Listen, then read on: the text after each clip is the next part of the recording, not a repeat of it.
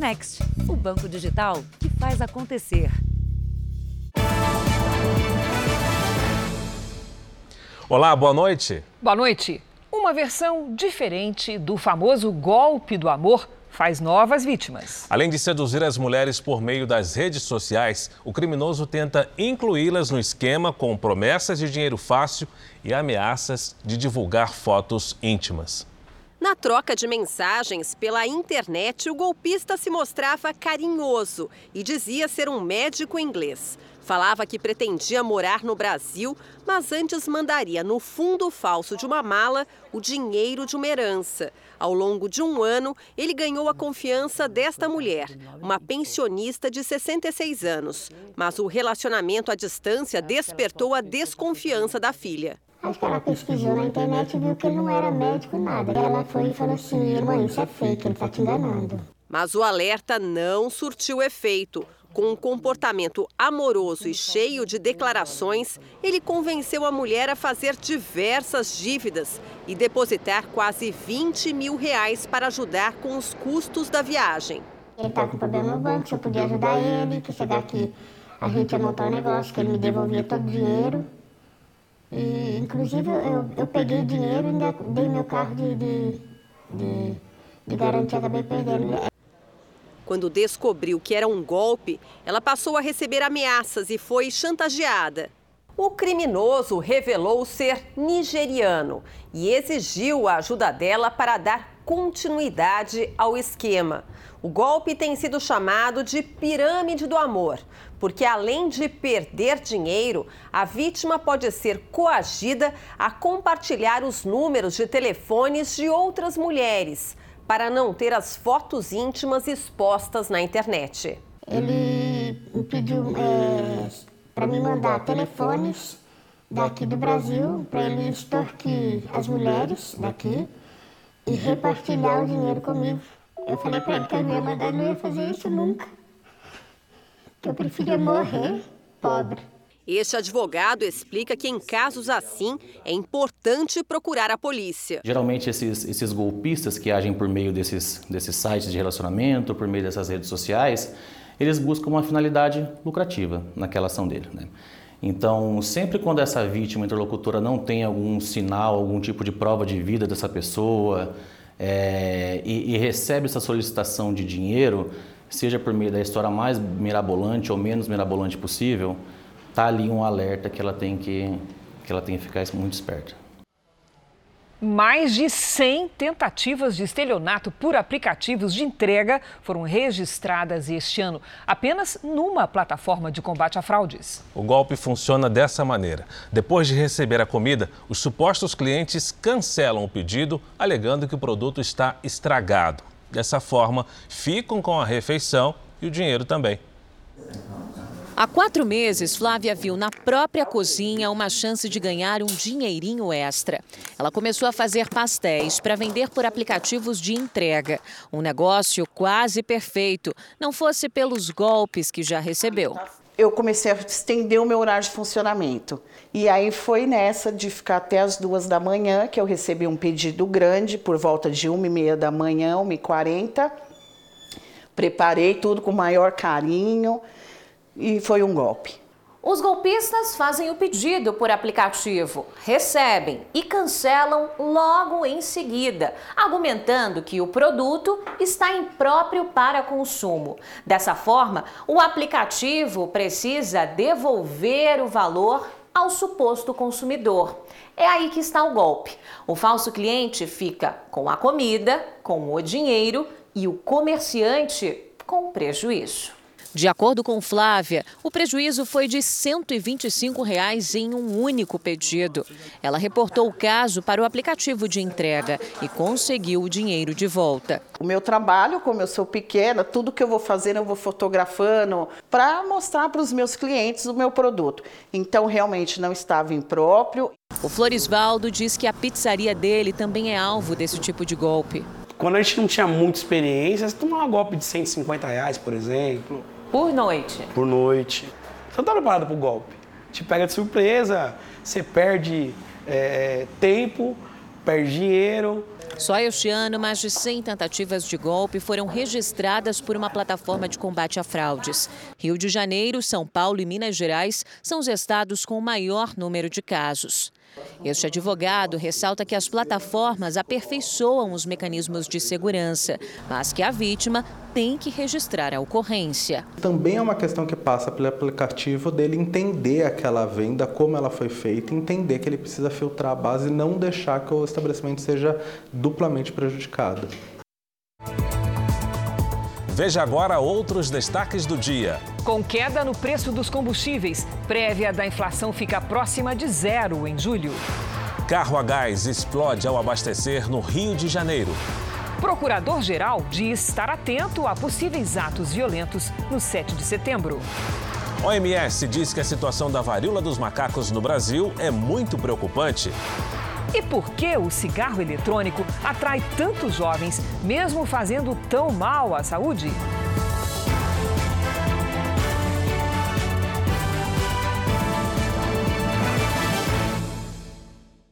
Oferecimento: Bradesco. Entre nós, você vem primeiro.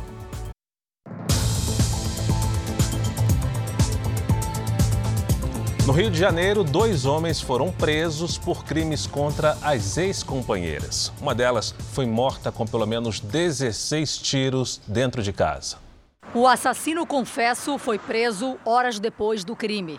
Kevin Silva foi amarrado por traficantes da comunidade onde mora e entregue à polícia. Ele é suspeito de atirar na ex-mulher Sara Pereira, de 24 anos. O crime aconteceu nesse prédio onde a vítima morava com os dois filhos, um de dois meses e outro de quatro anos. As crianças não ficaram feridas. Na delegacia, ele admitiu o assassinato. Ela tinha corrido pro quarto da irmã dela, pedi pra irmã dela sair e matei ela. Kevin tem uma longa ficha criminal. São 47 passagens pela polícia e oito mandados de prisão em aberto, a maioria por roubo e tráfico de drogas. A irmã de Sara prestou depoimento, mas não quis gravar entrevista. Agora a ficha de Kevin inclui também o feminicídio, considerado um crime hediondo com pena de até 30 anos de prisão. A família de Sara contou que ele não aceitava o fim do relacionamento, teria feito ameaças de morte e agredido a ex-mulher diversas vezes. Em uma delas, teria usado uma faca, mas o caso não foi registrado na delegacia. Até junho, 57 mulheres foram vítimas de feminicídio no Rio de Janeiro. Em todo o país, foram mais de 1.300 casos no ano passado, uma média de três mortes por dia. Também hoje no Rio, outros casos de violência contra a mulher estão sendo investigados pela polícia. Em Niterói, na região metropolitana, Letícia Dias, de 27 anos, morreu depois de ser ferida com uma faca pelo ex-companheiro. Ele fugiu e está sendo procurado. Já em Seropédica, Edir da Cruz Júnior foi preso ao tentar matar a ex-companheira com uma faca. A vítima foi mantida em cárcere privado por quatro horas e só foi liberada depois dos apelos dos filhos. Ele o tempo inteiro aterrorizava a vítima, aterrorizava os filhos, dizia que iria matá-la, enfim. Até ele autorizar a saída, tendo em vista que viu que a lesão estava começando a se agravar. Um outro caso revoltante de feminicídio também em Santa Catarina. A polícia procura um suspeito de assassinar a mulher e uma criança de três meses. Ele ainda teria deixado o local do crime com um dos filhos. As duas vítimas foram encontradas sem vida no apartamento onde moravam neste prédio, em Blumenau, interior de Santa Catarina. Jéssica Baloc, de 23 anos, e o filho de apenas três meses foram mortos, possivelmente com golpes de faca. O marido de Jéssica e pai do bebê, Kelber Pereira, de 28 anos, é apontado como principal suspeito do duplo homicídio. Kelber teve a prisão decretada pela justiça e é considerado foragido. Ele já tinha passagens pela polícia. O outro filho do casal, de apenas um ano e dez meses, chegou a ser dado como desaparecido. Ele teria sido levado do apartamento pelo pai logo após o crime. Segundo a polícia, a criança foi encontrada hoje, sem ferimentos, na casa dos avós paternos, no sul de Minas Gerais. O crime teria sido cometido entre a noite de sábado e a madrugada de domingo. Horas antes, a família havia passado o dia na casa dos pais de Jéssica. Os corpos da mãe e do bebê foram enterrados hoje. Segundo o delegado responsável, um advogado de defesa entrou em contato e prometeu que o suspeito deve se apresentar à polícia nas próximas horas. A gente também está em contato com a Polícia Civil de, de Minas Gerais porque há também suspeito que ele estaria ou em São Paulo ou em Minas Gerais. Economia. A prévia da inflação de julho, divulgada hoje pelo IBGE, foi a menor para o mês desde 2020. E essa tendência, Fara, antecipa o que pode acontecer uma deflação, isto é, quando há queda nos preços. Segundo especialistas, isso é um reflexo principalmente da redução nos valores do preço do combustível e na tarifa de energia elétrica. São até 12 horas por dia dirigindo o táxi e pelo menos 20 litros de combustível Encontrar preços menores nos postos era o que o Valentim mais esperava para sair do sufoco. O preço ainda não é o ideal, ainda está custoso para nós. Melhorou uns 20%, com certeza melhorou sim. No IPCA 15 de julho, índice que é uma prévia da inflação no mês, a gasolina ficou 5% mais barata e o etanol teve queda de 8,16%. Foi o efeito da redução de um imposto, o ICMS, a mesma medida também levou à redução na conta de luz de 4,61%. Como os preços dos combustíveis e da energia pesam muito na inflação em geral, o índice perdeu força, desacelerou. De 0,69% no mês anterior, passou para 0,13% agora. Foi a menor alta desde junho de 2020 e os analistas esperam um alívio maior no final do mês. Este economista diz que o mês pode terminar com deflação. O IPCA 15 ele capturou metade, grosso modo, dessa queda, dessa deflação, e a gente vai ver um movimento de deflação bem mais forte no IPCA julho completo, que vai ser divulgado nas primeiras semanas de agosto. O IPCA 15 acumulado em 12 meses recuou, mas continua alto. Ficou em 11,39%. Ainda é forte a pressão dos alimentos no orçamento das famílias. Subiram 1,16%.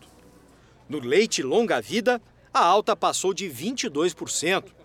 E o preço médio das frutas aumentou mais de 4%. O economista diz que a inflação vai cair, mas aos poucos. O que a gente vai perceber nos próximos meses, com a recuperação, com a queda dos preços, é que devagarzinho a população vai recuperando parte daquilo que perdeu. Menos inflação, você tem mais comida, você tem lazer, você tem família, você tem, tem tudo de, de bom. A inflação é, é como praticamente uma guerra. E o FMI, o Fundo Monetário Internacional, prevê um crescimento maior para a economia brasileira este ano. O Brasil teve a previsão reajustada para cima. Em abril, segundo o FMI, a expectativa de crescimento era de menos de 1%. Agora, estima-se que o país possa crescer até 1,7%. Para 2023, o PIB brasileiro deve ser de pouco mais de 1%. É uma redução em relação à última estimativa. De acordo com o FMI, a economia do planeta está mais fragilizada do que se pensava. Se em abril a previsão de crescimento mundial era de 3,6%, agora caiu para 3,2%. O recuo é puxado pelas três maiores economias mundiais: Estados Unidos, China e países da zona do euro. Os americanos perderam poder de compra diante da maior inflação dos últimos 40 anos. A China tenta ampliar as exportações, mas ainda sofre com bloqueios causados pelos últimos surtos de Covid. Na União Europeia, a guerra entre Rússia e Ucrânia provocou cortes no abastecimento de grãos e principalmente de gás, que se tornaram mais caros. Segundo o FMI, os Estados Unidos caminham para uma recessão que deve bater a porta dos americanos em menos de um ano. Analistas do Fundo Monetário alegam que os padrões de crescimento encontrados hoje na economia mundial são muito semelhantes ao de crises anteriores. Para os especialistas, a China deve fechar o ano com um crescimento de 3,3%, bem inferior à meta do governo, que é de 5,5%. O resultado, se confirmado, será o menor índice em quatro décadas. Dizem que a gente não acha dinheiro no lixo, né? Mas na Argentina, a descoberta de um armário cheio de dólares levou autoridades a interditar o acesso ao lixão da cidade. Este homem estava no lixão de Las Parejas quando uma escavadeira acertou o guarda-roupas e as notas de 100 dólares começaram a aparecer. 100 dólares. Ele e os amigos juntaram o equivalente a 50 mil reais. A notícia se espalhou e no dia seguinte começou uma caçada pelo dinheiro. Outro morador achou 130 mil reais. Na Argentina é comum as pessoas guardarem a moeda americana em casa. Ainda não se conhece a origem do dinheiro e o acesso ao lixão segue interditado. A Organização Mundial de Saúde afirmou que a situação da varíola dos macacos no Brasil é muito preocupante. O Brasil tem mais de 800 casos da doença e está entre os 10 países com mais infectados no mundo. Segundo a OMS, o número pode ser ainda maior, já que o país não faz testes para a doença. Para conter o surto, o governo brasileiro negocia a compra de vacinas por meio da Organização Pan-Americana de Saúde. A vacina contra a varíola humana funciona bem também contra a variante dos macacos. Nos Estados Unidos, longas filas se formaram nos pontos de vacinação. O país lidera o número de casos confirmados ou suspeitos, com mais de 3.800 notificações. Aqui no Brasil, o Banco Central lançou hoje duas moedas comemorativas em homenagem aos 200 anos da independência do país. Uma de dois e outra de cinco reais. Esta é a primeira vez que as moedas brasileiras ganham detalhes coloridos. A moeda de R$ reais é feita em prata e a de R$ reais é resultado de uma liga de cobre e níquel. As moedas retratam momentos históricos da independência do Brasil. Pela primeira vez, cores foram usadas em moedas no país. A de R$ reais traz o verde e o amarelo. Inicialmente serão cunhadas 5 mil moedas de R$ reais e 10 mil de R$ reais. A Força Aérea Brasileira recebeu um reforço gigante nesta terça-feira. O avião KC-90, originário do modelo A330, será o maior jato a ser usado pela FAB. A aeronave foi incorporada hoje em uma cerimônia na Base Aérea do Galeão, no Rio de Janeiro. O avião tem capacidade para 250 passageiros e autonomia para voar até 14 mil quilômetros. O jato será usado em ações de ajuda humanitária, transporte logístico e reabastecimento em voo. Veja ainda hoje. Carro explode em posto de combustível enquanto era abastecido com gás natural. E na série especial, por que o cigarro eletrônico atrai tantos jovens mesmo com a venda proibida?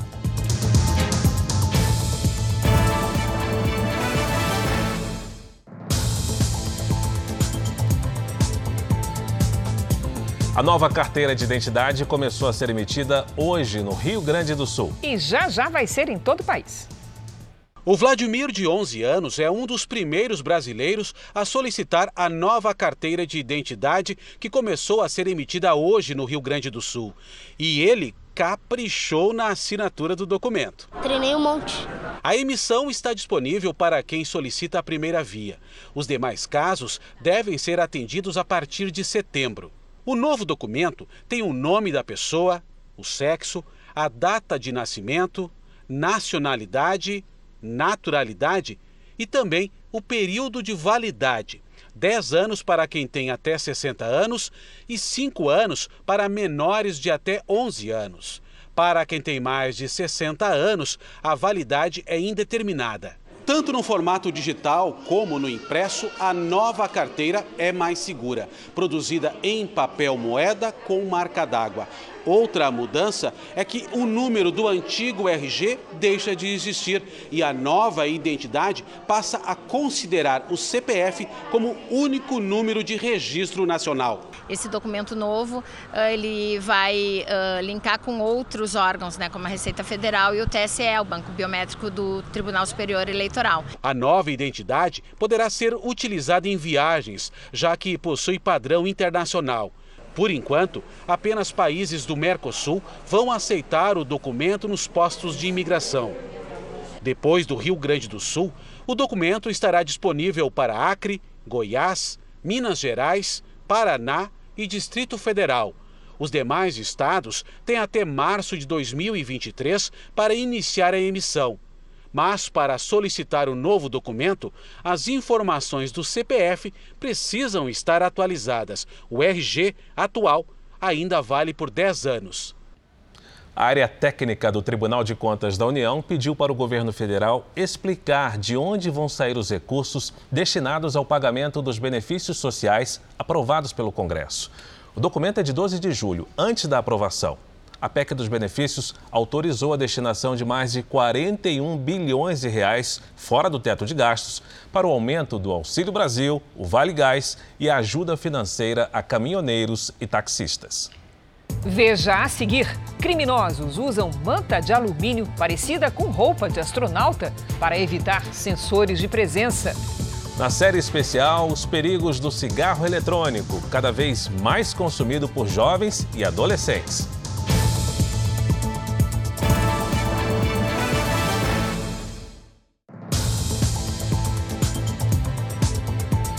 Ministério Público do Trabalho abriu um inquérito para investigar o ex-presidente da Caixa Econômica Federal, Pedro Guimarães, acusado de assédio sexual por funcionários do banco. A Caixa tem 10 dias para apresentar documentos sobre os procedimentos administrativos realizados após as denúncias. A defesa de Pedro Guimarães diz que ele nega ter praticado ou estimulado qualquer ato de abuso e que, quando tiver a oportunidade, vai apresentar provas. A imprudência é a principal responsável pelos números impactantes da violência no trânsito no Brasil.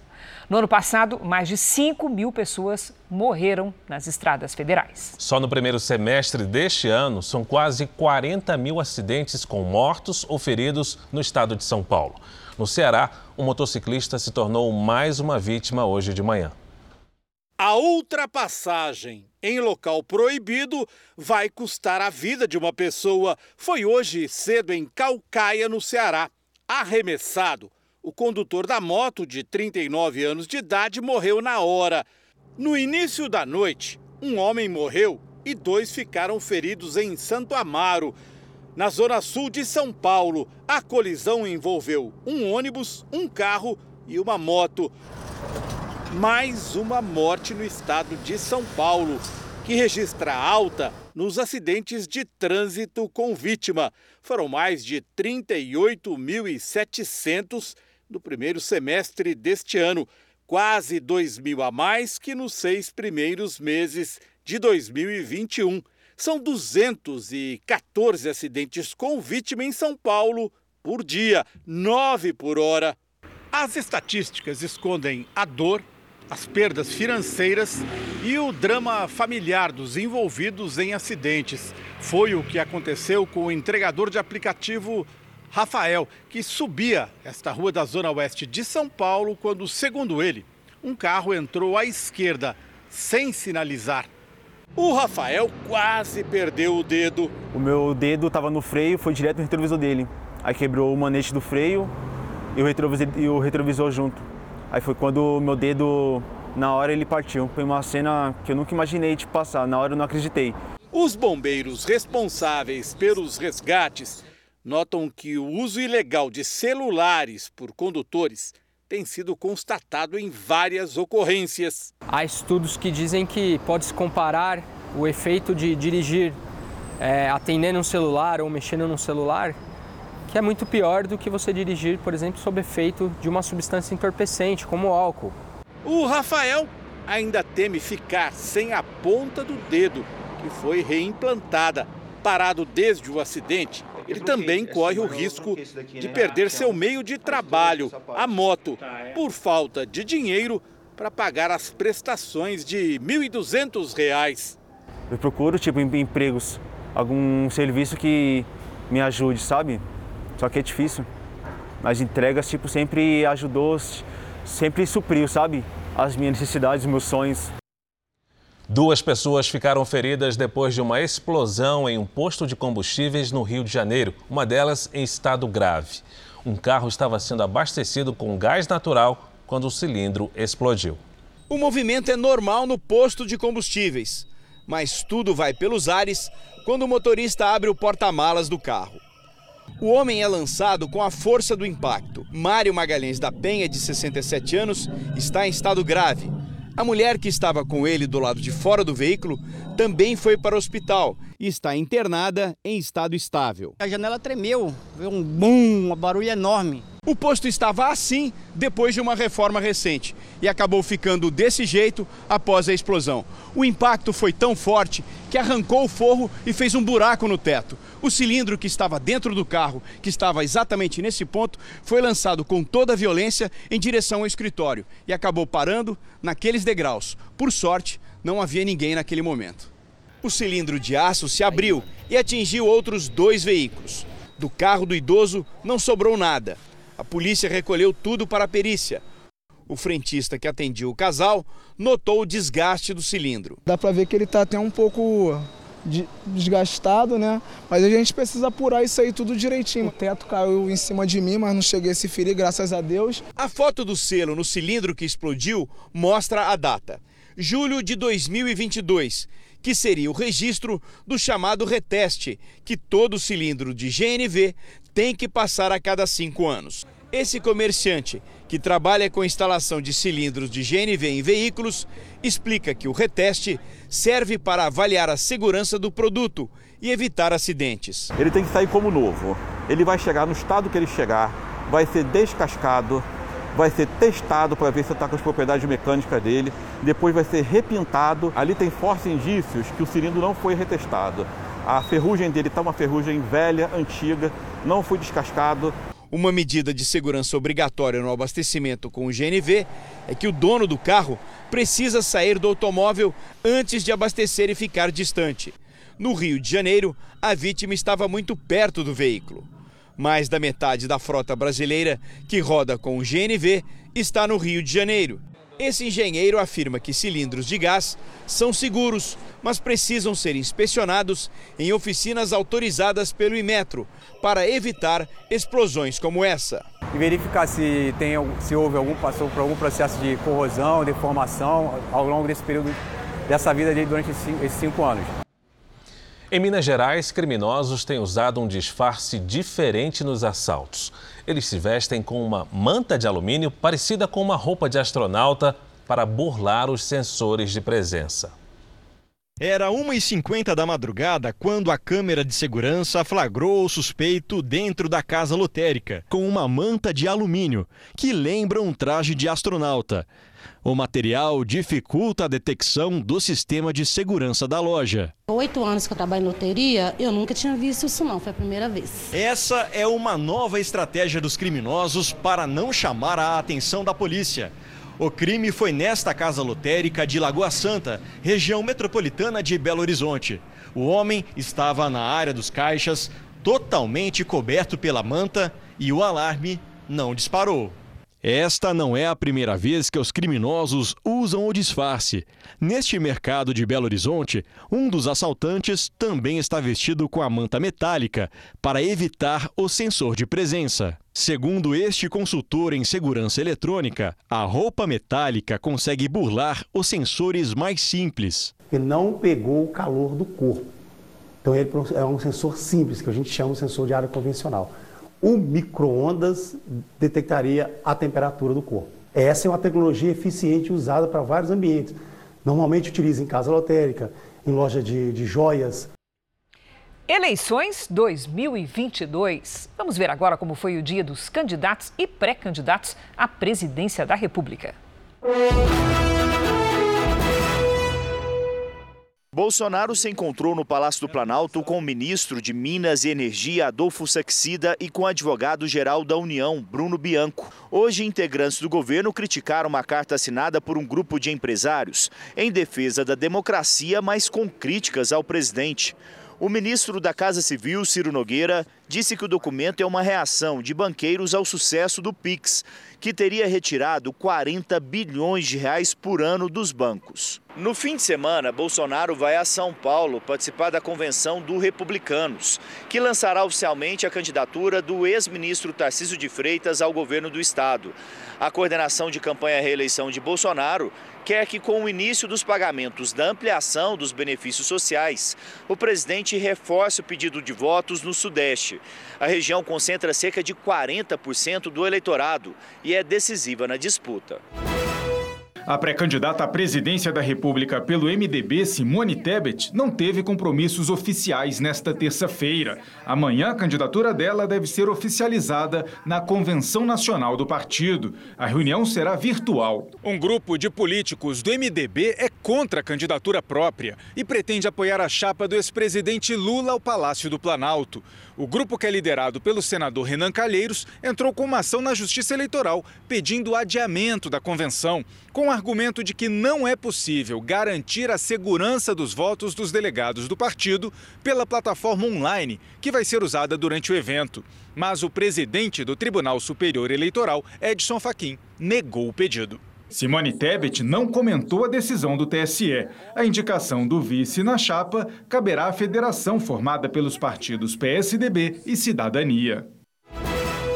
O candidato do PT, Luiz Inácio Lula da Silva, se encontrou em São Paulo com a vice-presidente eleita da Colômbia, Francia Marques. A reunião foi a portas fechadas e os temas da conversa não foram revelados. Depois, os dois posaram para fotos e imagens. Ativista ambiental, Francia Marques tem sido a porta-voz do novo governo colombiano em contatos com políticos e autoridades de outros países.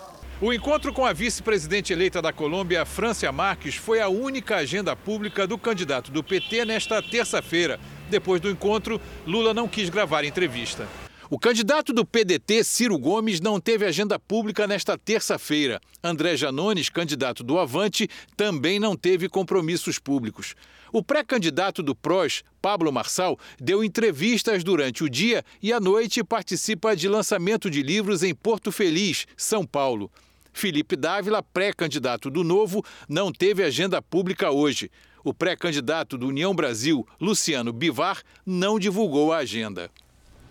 A Procuradoria-Geral da República divulgou hoje trechos de uma reunião em que o chefe do Ministério Público, Augusto Aras, afirma que tem tomado medidas para evitar atos violentos no feriado de 7 de setembro. Também hoje, o presidente do Tribunal Superior Eleitoral, ministro Edson Fachin, afirmou que não vai tolerar violência política.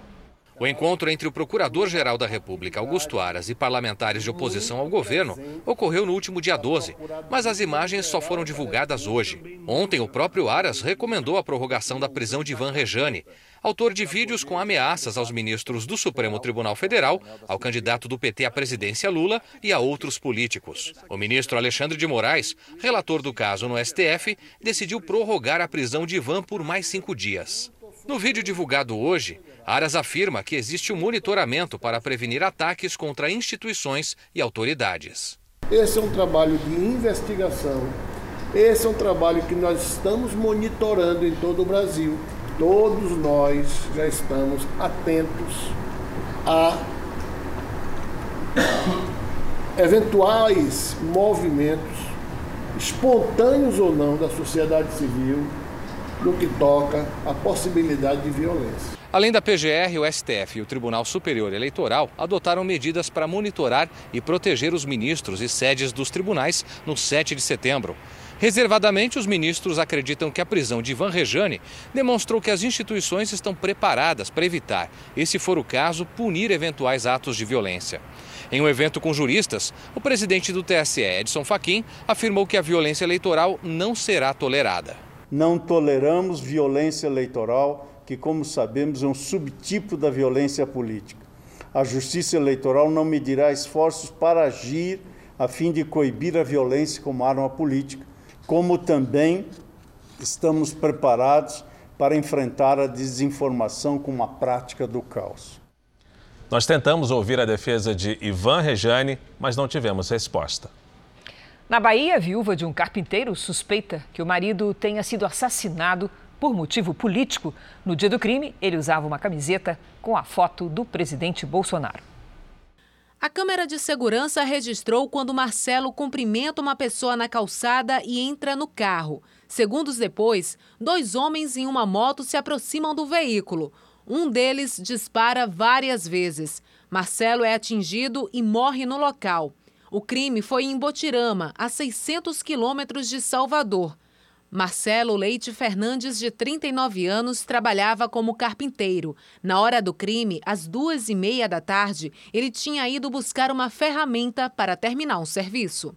As imagens estão sendo analisadas. A polícia já começou a ouvir as testemunhas e ainda procura pelos autores dos disparos. Marcelo não tinha registros na polícia e, segundo a família, não sofria ameaças. Uma semana depois do assassinato, a viúva suspeita que o crime tenha motivação política. Marcelo era apoiador declarado do presidente Jair Bolsonaro e, no dia do ataque, usava uma camiseta com uma foto do presidente. Eu não vejo outro motivo de, de, de discussões que ele tinha somente por causa da política mesmo.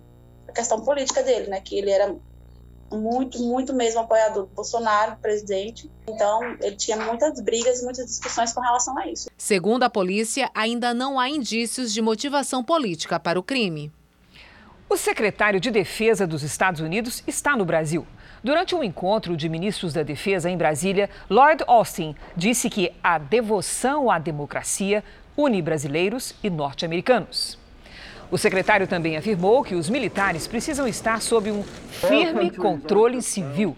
As declarações acontecem no momento em que o Brasil discute a eventual participação das Forças Armadas nas eleições.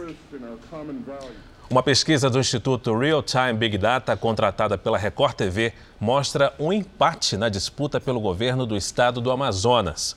Vamos aos números. Em busca da reeleição, Wilson Lima, do União Brasil, tem 28% das intenções de voto.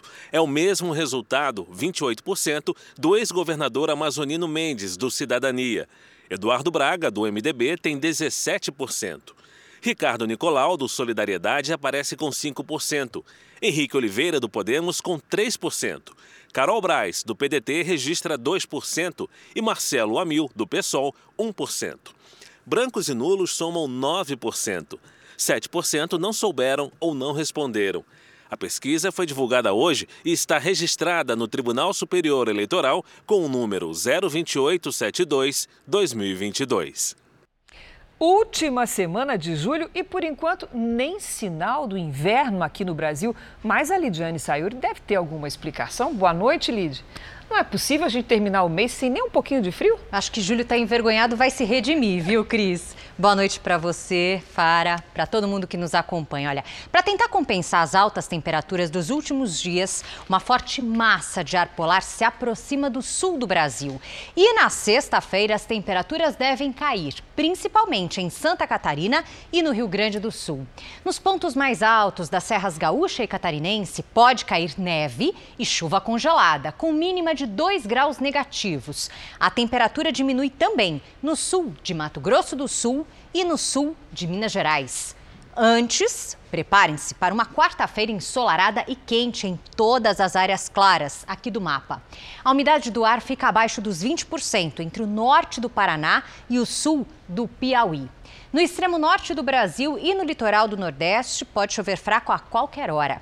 Porto Alegre amanhece com nevoeiro. À tarde faz 25 graus. No Rio de Janeiro, máxima de 30. Em Cuiabá, 35. Em Fortaleza e em Rio Branco, até 33.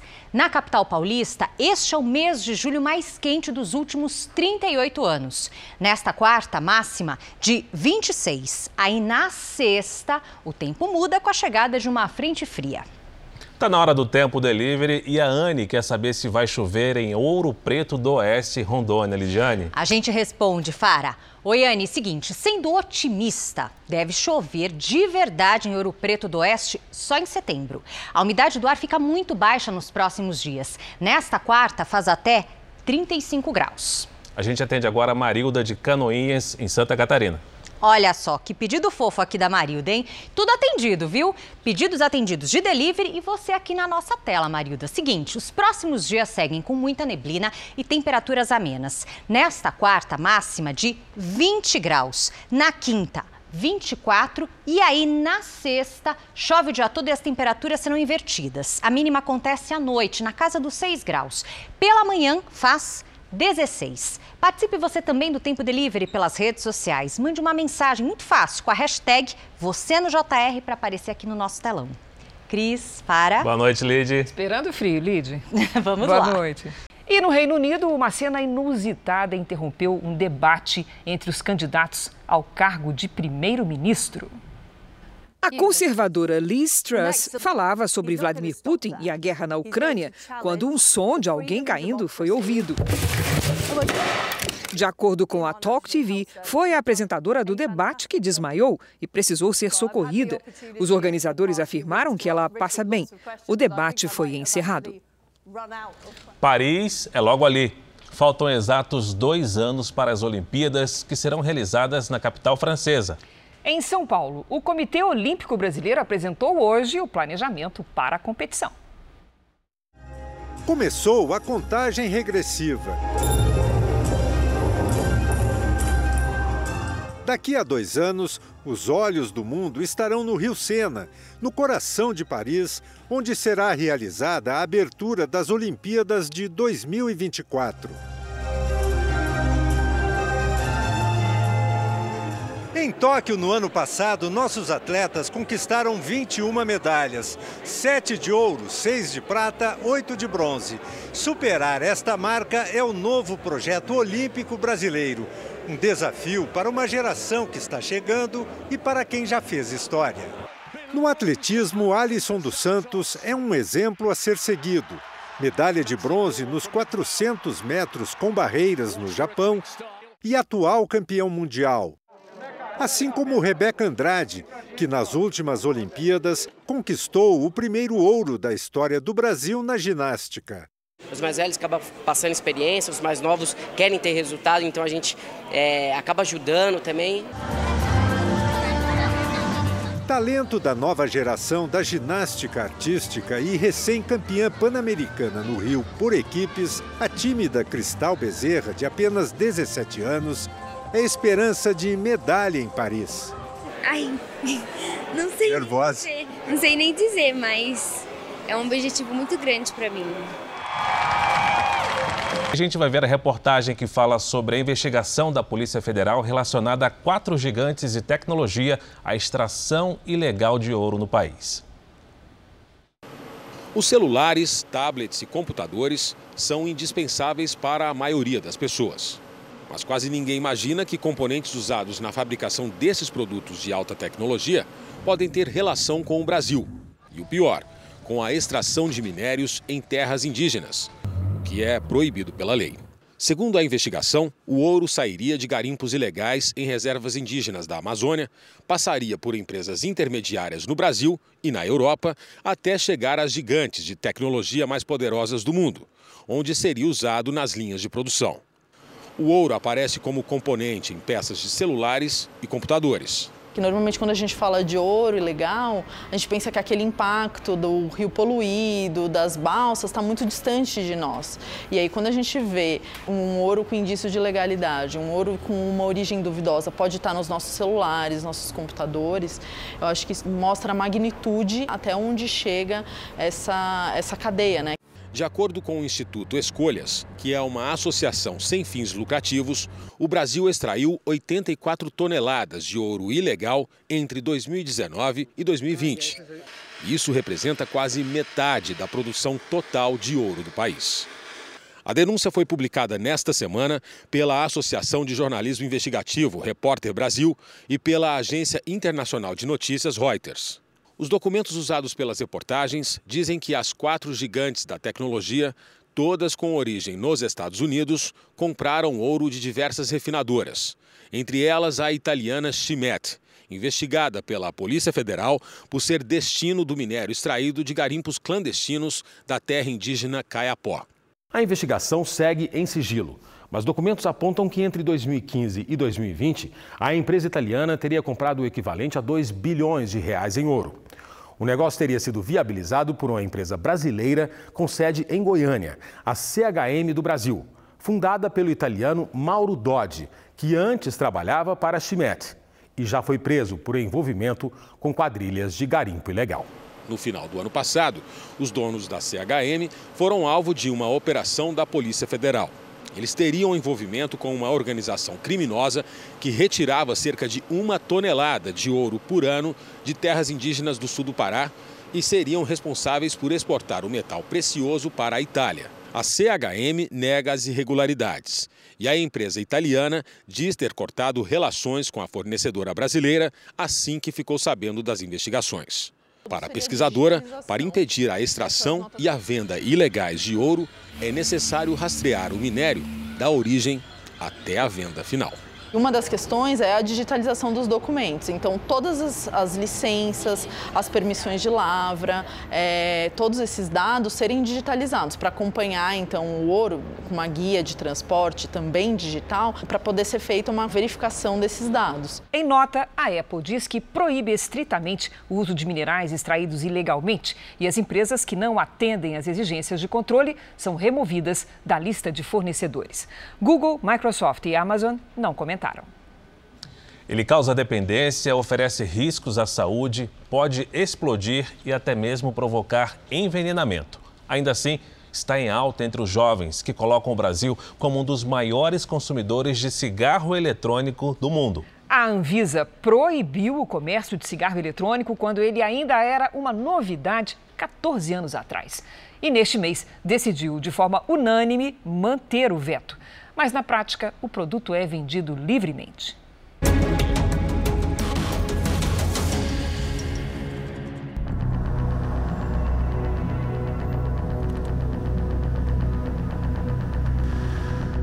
O cigarro eletrônico ou vape entrou na vida deste adolescente de 17 anos durante a pandemia na fase de isolamento social, uma espécie de refúgio para os momentos de angústia.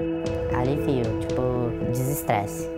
Eu fumo acho que o dia todo. Eu só paro quando eu tô no trabalho, fazendo alguma coisa. Quase meu grupo de amigos inteiro fuma. O jovem gosta do cigarro eletrônico porque consegue fumar tranquilamente também em ambientes fechados, o que por lei é proibido.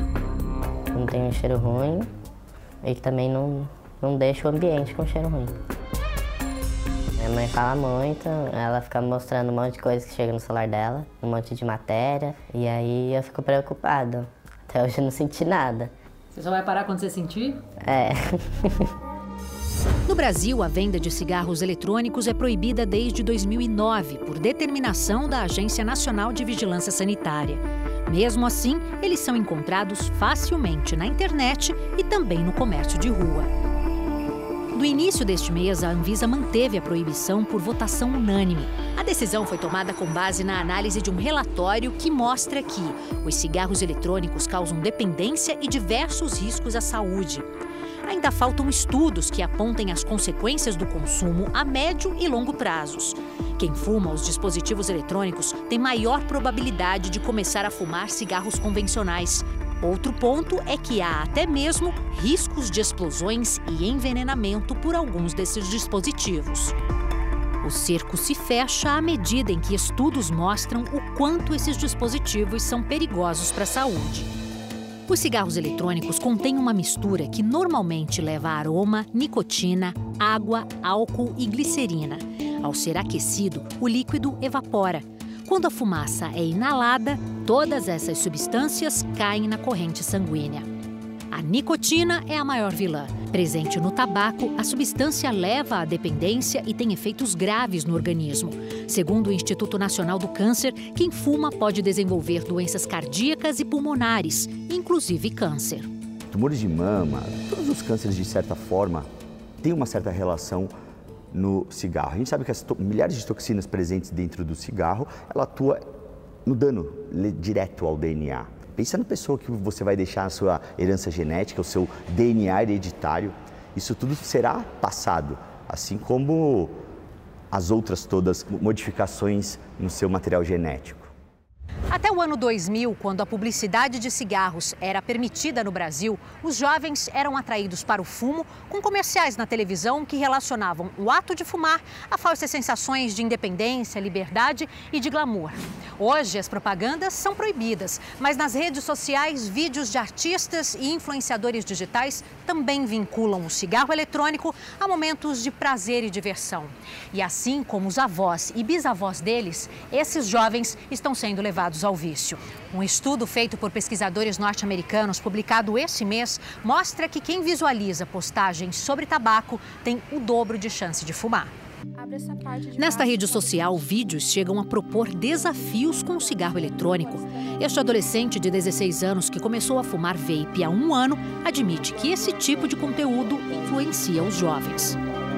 A pessoa influencia outras pessoas que estão assistindo eles de uma forma ou outra. Tem poucos amigos que hoje em dia não fumam. O cigarro eletrônico está sempre presente nos encontros do jovem com os amigos. Todos são menores de idade e a maioria fuma escondido dos pais. Não sabem. Se eles souberem. Nossa, vão ficar muito decepcionados comigo. Porque, né? Enfim, é uma coisa muito ruim. Eu faço de tudo para eles não saberem. É este outro adolescente da turma, de 17 anos, quem vende os cigarros eletrônicos para os amigos. Ah, eu vi que como é uma moda e querendo ou não cresce muito por conta da internet, e aí meu pai acabou comprando e eu só revendendo mesmo. Do ponto de vista comunitário e social, ele é mais agradável, e isso é perigoso porque ele seduz melhor, ele é mais persuasivo.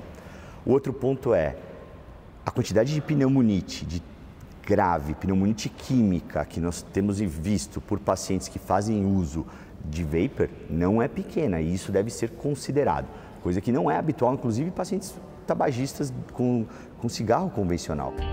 Aos 16 anos, esse jovem tenta resistir à influência dos amigos. Me oferecem, mas eu costumo recusar, né? Eu percebi que podia me atrapalhar pessoalmente e também por causa que eu acabo praticando esportes e isso podia me prejudicar de fato, né? Além de viciar, né, e fazer mal, você gasta muito dinheiro, então acaba sendo um prejuízo que não ia sair do meu bolso, ia sair do bolso dos meus pais, sem eles saberem.